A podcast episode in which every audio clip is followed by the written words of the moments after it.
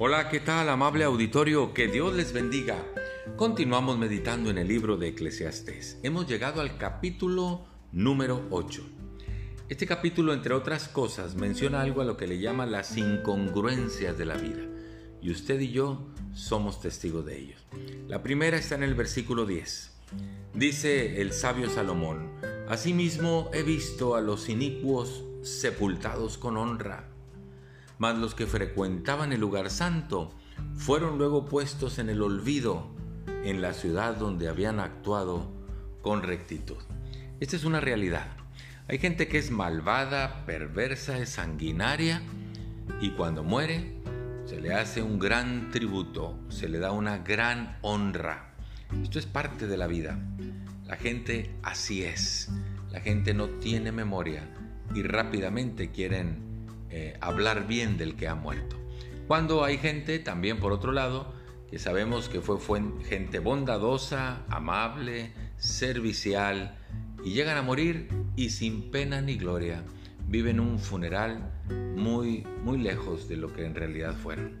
No nos olvidemos que Dios siempre toma todo en cuenta y ese que aparentemente está en el olvido, para Dios está delante de su presencia. Luego dice el versículo 11 otra incongruencia. Por cuanto no se ejecuta luego una sentencia sobre la mala obra, el corazón de los hijos de los hombres está en ellos dispuestos para el mal. Y esa es una realidad. Cuando se detiene al agresor, al asesino, al violador, al que hizo daño a un niño, ahí está en la cárcel y está detenido, pero no se le dicta sentencia. Esto hace que el pueblo arda en, en enojo porque no se está actuando con rectitud y con justicia. Esta es otra de las incongruencias de la vida y son una realidad.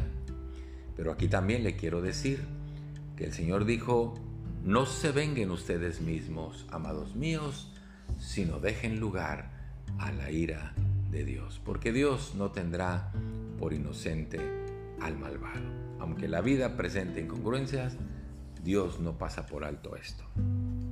Luego dice el versículo 13 de nuestro texto, aunque el pecador haga mal cien veces y prolongue sus días, con todo yo también sé que les irá bien a los que a Dios temen, los que temen ante su presencia, y que no le irá bien al impío ni le serán prolongados los días, que son como sombra, por cuanto no teme delante de la presencia de Dios.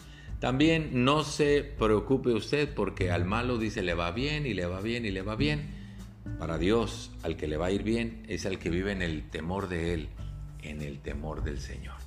La vida tiene sus bemoles. Aprendamos a entenderlas, pero recordemos que por encima de la vida está Dios. Muchas gracias, que Dios le bendiga. Hasta pronto.